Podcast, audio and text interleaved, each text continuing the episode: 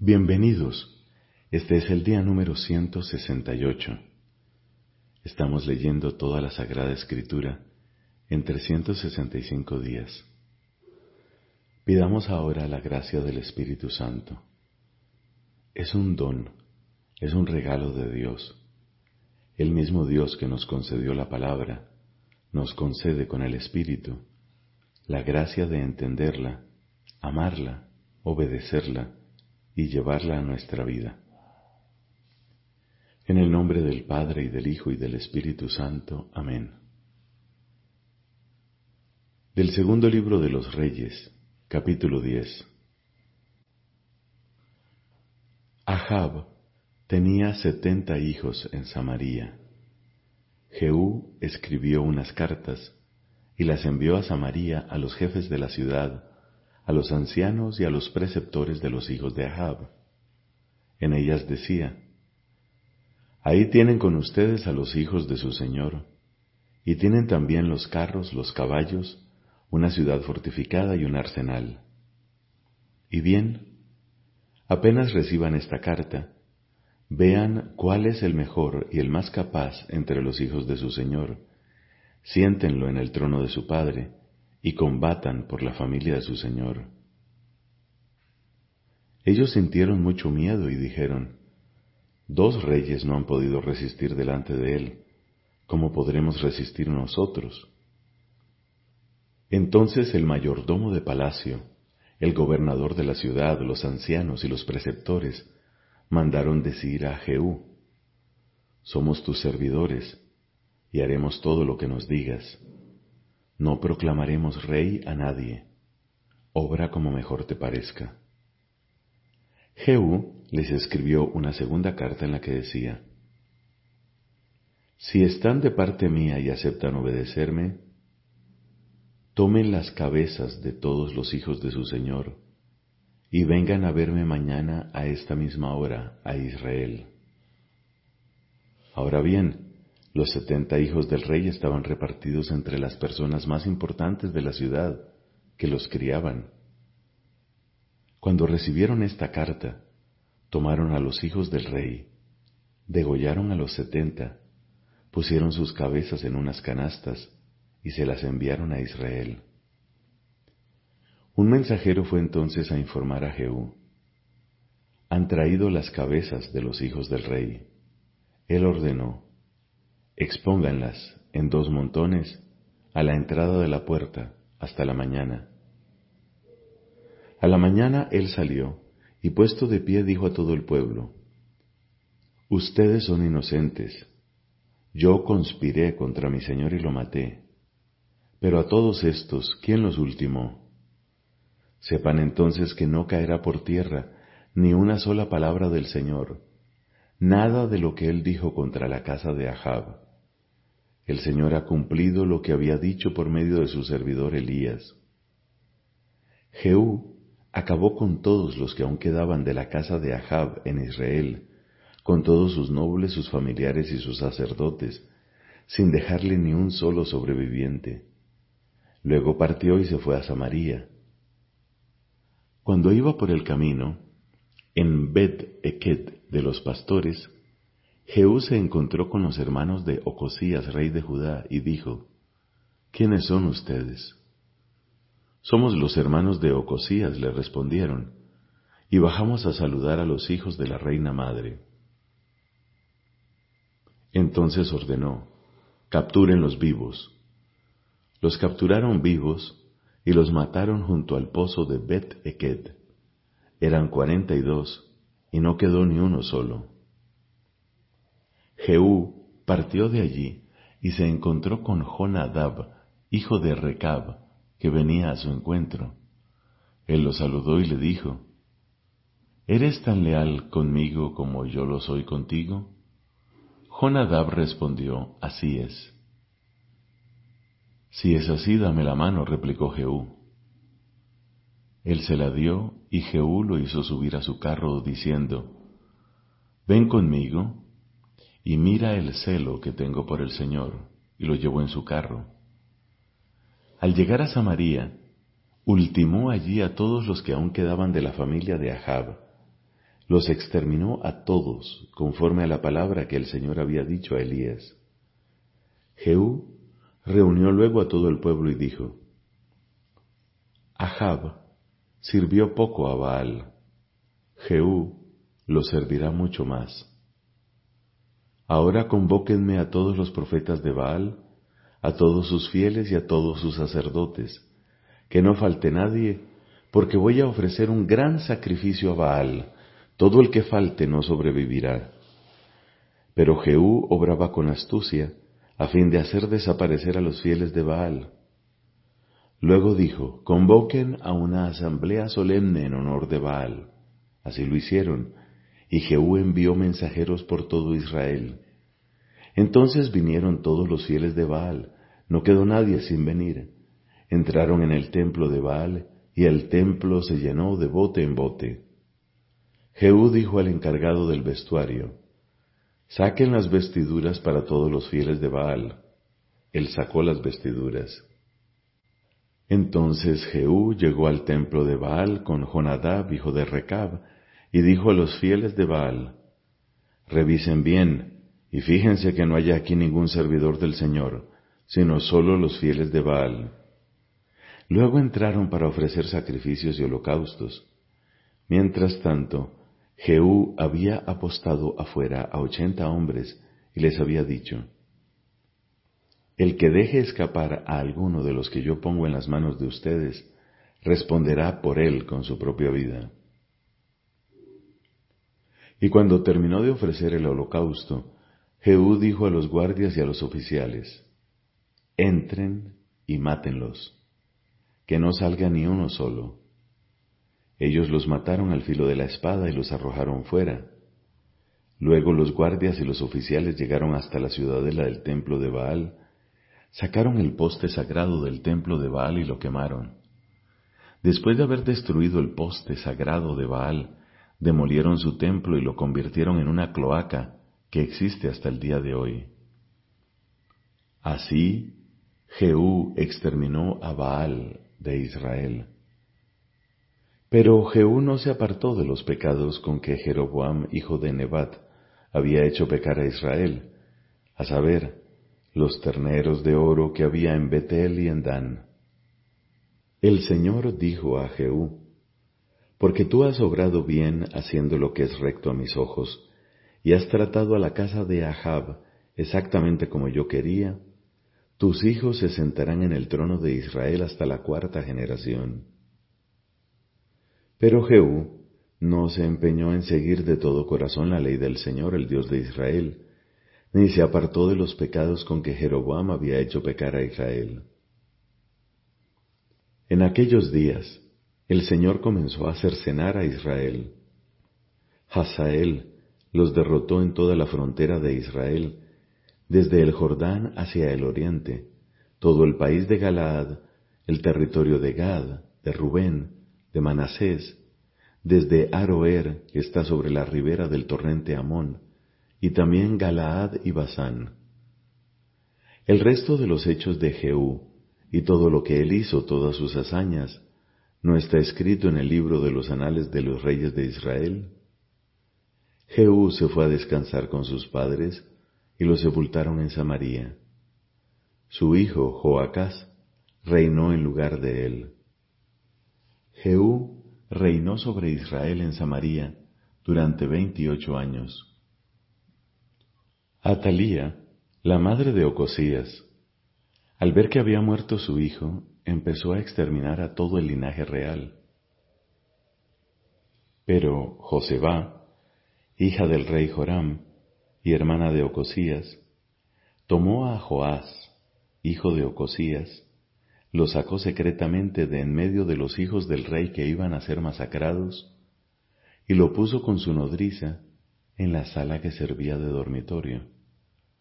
Así lo ocultó a los ojos de Atalía y no lo mataron.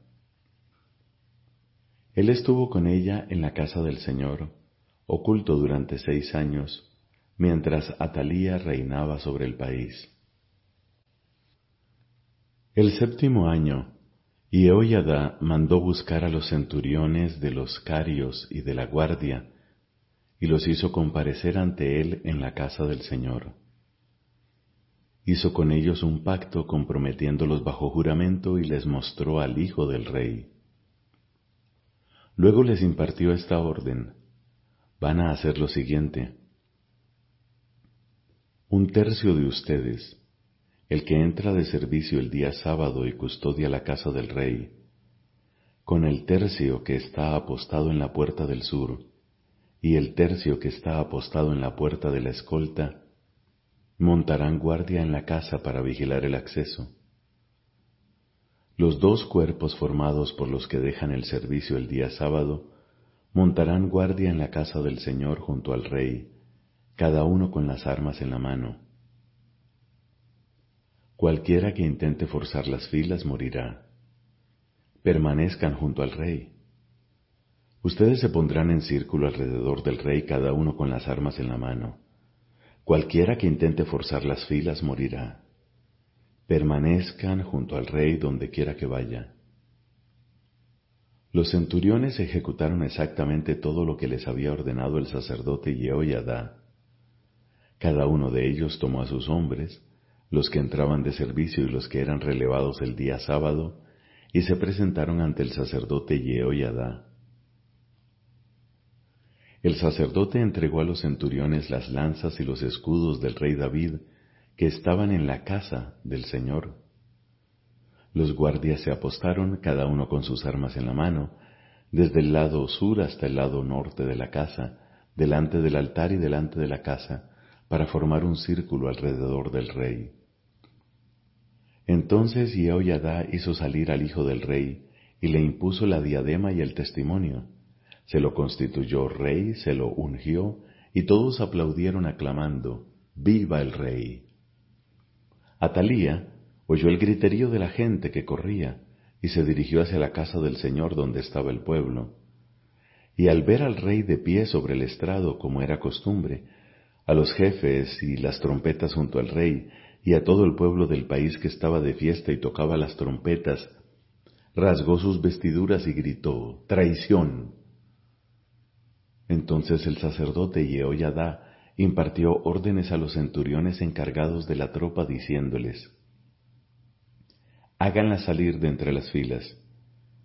Si alguien la sigue, que sea pasado al filo de la espada, porque el sacerdote había dicho que no maten en la casa del Señor. La llevaron a empujones y por el camino de la entrada de los caballos llegó a la casa del rey, allí la mataron. Y Eoyadá selló la alianza entre el Señor, el Rey y el pueblo, comprometiéndose éste a ser el pueblo del Señor, y también selló una alianza entre el Rey y el pueblo. Luego todo el pueblo del país se dirigió al templo de Baal, lo derribó y destrozó por completo sus altares y sus imágenes, y a Matán, el sacerdote de Baal, lo mataron delante de los altares. El sacerdote estableció puestos de guardia en la casa del Señor. Después tomó a los centuriones, a los carios, a los guardias y a todo el pueblo del país, hicieron descender al rey de la casa del Señor, y por el camino de la puerta de la escolta llegaron a la casa del rey. Joás se sentó en el trono real. Toda la gente del país se alegró y la ciudad permaneció en calma. A Atalía, la habían pasado al filo de la espada en la casa del rey. Palabra de Dios. Te alabamos, Señor. Del libro de los Proverbios, capítulo 6, versículos del 20 al 35. Observa, hijo mío, el precepto de tu padre y no rechaces la enseñanza de tu madre Átalos a tu corazón constantemente, anúdalos a tu cuello, que ellos te guíen mientras caminas, que velen sobre ti cuando estás acostado y conversen contigo cuando despiertas. Porque el precepto es una lámpara, la enseñanza una luz y las reglas de la instrucción un camino de vida, a fin de preservarte de una mala mujer y de la lengua seductora de una extraña no codicies su hermosura en tu corazón, ni te dejes cautivar por sus miradas, porque el precio de una prostituta es un mendrugo de pan, pero una mujer casada anda a la pesca de una vida lujosa. ¿Puede un hombre ponerse fuego en el pecho sin que se inflame su ropa? ¿Se puede caminar sobre brasas sin quemarse los pies? Eso le pasa al que se acuesta con la mujer de su prójimo. El que la toque no quedará impune. ¿Acaso no se desprecia al ladrón aunque robe para saciar su apetito cuando tiene hambre? Una vez descubierto paga siete veces y tiene que entregar todos los bienes de su casa. El que comete adulterio es un insensato, se arruina a sí mismo el que obra así. Lo que conseguirá son golpes e ignominia, y su oprobio nunca se borrará. Porque los celos enfurecen al varón, y no tendrá compasión en el día de la venganza. No aceptará ninguna compensación ni querrá saber nada, aunque quieras darle más. Palabra de Dios. Te alabamos, Señor. De la primera carta a los Corintios, capítulo 15, versículos del 35 al 58. Alguien preguntará, ¿cómo resucitan los muertos? ¿Con qué clase de cuerpo? Tu pregunta no tiene sentido. Lo que siembras no llega a tener vida si antes no muere. Y lo que siembras no es la planta tal como va a brotar, sino un simple grano de trigo, por ejemplo, o de cualquier otra planta. Y Dios da a cada semilla la forma que Él quiere, a cada clase de semilla el cuerpo que le corresponde. No todos los cuerpos son idénticos. Una es la carne de los hombres, otra la de los animales, otra la de las aves y otra la de los peces. Hay cuerpos celestiales y cuerpos terrestres, y cada uno tiene su propio resplandor. Uno es el resplandor del sol, otro el de la luna y otro el de las estrellas, y aun las estrellas difieren unas de otras por su resplandor. Lo mismo pasa con la resurrección de los muertos.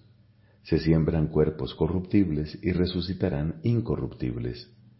Se siembran cuerpos humillados y resucitarán gloriosos. Se siembran débiles y resucitarán llenos de fuerza. Se siembran cuerpos puramente naturales y resucitarán cuerpos espirituales. Porque hay un cuerpo puramente natural y hay también un cuerpo espiritual. Esto es lo que dice la Escritura. El primer hombre, Adán, fue creado como un ser viviente. El último Adán, en cambio, es un ser espiritual que da la vida. Pero no existió primero lo espiritual, sino lo puramente natural. Lo espiritual viene después. El primer hombre procede de la tierra y es terrenal, pero el segundo hombre procede del cielo. Los hombres terrenales serán como el hombre terrenal, y los celestiales como el celestial. De la misma manera que hemos sido revestidos de la imagen del hombre terrenal, también lo seremos de la imagen del hombre celestial. Les aseguro, hermanos, que lo puramente humano no puede tener parte en el reino de Dios, ni la corrupción puede heredar lo que es incorruptible. Les voy a revelar un misterio. No todos vamos a morir, pero todos seremos transformados. En un instante, en un abrir y cerrar de ojos, cuando suene la trompeta final, porque esto sucederá, los muertos resucitarán incorruptibles y nosotros seremos transformados. Lo que es corruptible debe revestirse de la incorruptibilidad y lo que es mortal debe revestirse de la inmortalidad. Cuando lo que es corruptible se revista de la incorruptibilidad y lo que es mortal se revista de la inmortalidad, entonces se cumplirá la palabra de la Escritura. La muerte ha sido vencida. ¿Dónde está muerte tu victoria? ¿Dónde está tu aguijón? Porque lo que provoca la muerte es el pecado, y lo que da fuerza al pecado es la ley. Damos gracias a Dios que nos ha dado la victoria por nuestro Señor Jesucristo. Por eso, queridos hermanos, permanezcan firmes e inconmovibles, progresando constantemente en la obra del Señor, con la certidumbre de que los esfuerzos que realizan por Él no serán vanos. Palabra de Dios, te alabamos Señor. Cristo envió a sus apóstoles para que en su nombre proclamasen a todas las naciones la conversión para el perdón de los pecados, hacer discípulos de todas las naciones, bautizándolos en el nombre del Padre, del Hijo y del Espíritu Santo. La misión de bautizar, por tanto, la misión sacramental, está implicada en la misión de evangelizar, porque el sacramento es preparado por la palabra de Dios y por la fe que es consentimiento a esta palabra. El pueblo de Dios se reúne, sobre todo, por la palabra de Dios vivo necesita la predicación de la palabra para el misterio mismo de los sacramentos. En efecto, son sacramentos de la fe que nace y se alimenta de la palabra. Los sacramentos están ordenados a la santificación de los hombres, a la edificación del cuerpo de Cristo y, en definitiva, a dar culto a Dios, pero como signos también tienen un fin instructivo. No sólo suponen la fe, también la fortalecen, la alimentan y la expresan con palabras y acciones. Por eso se llaman sacramentos de la fe. La fe de la Iglesia es anterior a la fe del fiel, el cual es invitado a adherirse a ella. Cuando la Iglesia celebra los sacramentos, confiesa la fe recibida de los apóstoles. De ahí el antiguo adagio, lex orandi, lex credenti. La ley de la oración determina la ley de la fe según Próspero de Aquitania. La ley de la oración es la ley de la fe. La Iglesia cree como ora. La liturgia es un elemento constitutivo de la tradición santa y viva. Por eso, ningún rito sacramental puede ser modificado o manipulado a voluntad del ministro o de la comunidad. Incluso la suprema autoridad de la Iglesia no puede cambiar la liturgia a su arbitrio, sino solamente en virtud del servicio de la fe y en el respeto religioso al misterio de la liturgia. Por otra parte, puesto que los sacramentos expresan y desarrollan la comunión de fe en la Iglesia, la lex orandi es uno de los criterios esenciales del diálogo que intenta restaurar la unidad de los cristianos. Celebrados dignamente en la fe, los sacramentos confieren la gracia que significan. Son eficaces porque en ellos actúa Cristo mismo. Él es quien bautiza, Él quien actúa en sus sacramentos con el fin de comunicar la gracia que el sacramento significa. El Padre escucha siempre la oración de la iglesia de su Hijo, que en la epíclesis de cada sacramento expresa su fe en el poder del Espíritu. Como el fuego transforma en sí todo lo que toca, así el Espíritu Santo transforma en vida divina lo que se somete a su poder. Tal es el sentido de la siguiente afirmación de la Iglesia. Los sacramentos obran ex opere operato según las palabras mismas del concilio, por el hecho mismo de que la acción es realizada, es decir, en virtud de la obra salvífica de Cristo, realizada de una vez por todas. De ahí se sigue que el sacramento no actúa en virtud de la justicia del hombre que lo da o que lo recibe, sino por el poder de Dios. En consecuencia, siempre que un sacramento es celebrado conforme a la intención de la Iglesia, el poder de Cristo y de su Espíritu actúa en él y por él, independientemente de la santidad personal del ministro. Sin embargo, los frutos de los sacramentos dependen también de las disposiciones del que los recibe. La Iglesia afirma que para los creyentes los sacramentos de la nueva alianza son necesarios para la salvación. La gracia sacramental es la gracia del Espíritu Santo dado por Cristo y propia de cada sacramento. El Espíritu cura y transforma a los que lo reciben conformándolos con el Hijo de Dios. El fruto de la vida sacramental consiste en que el espíritu de adopción deifica a los fieles uniéndolos vitalmente al Hijo único, el Salvador.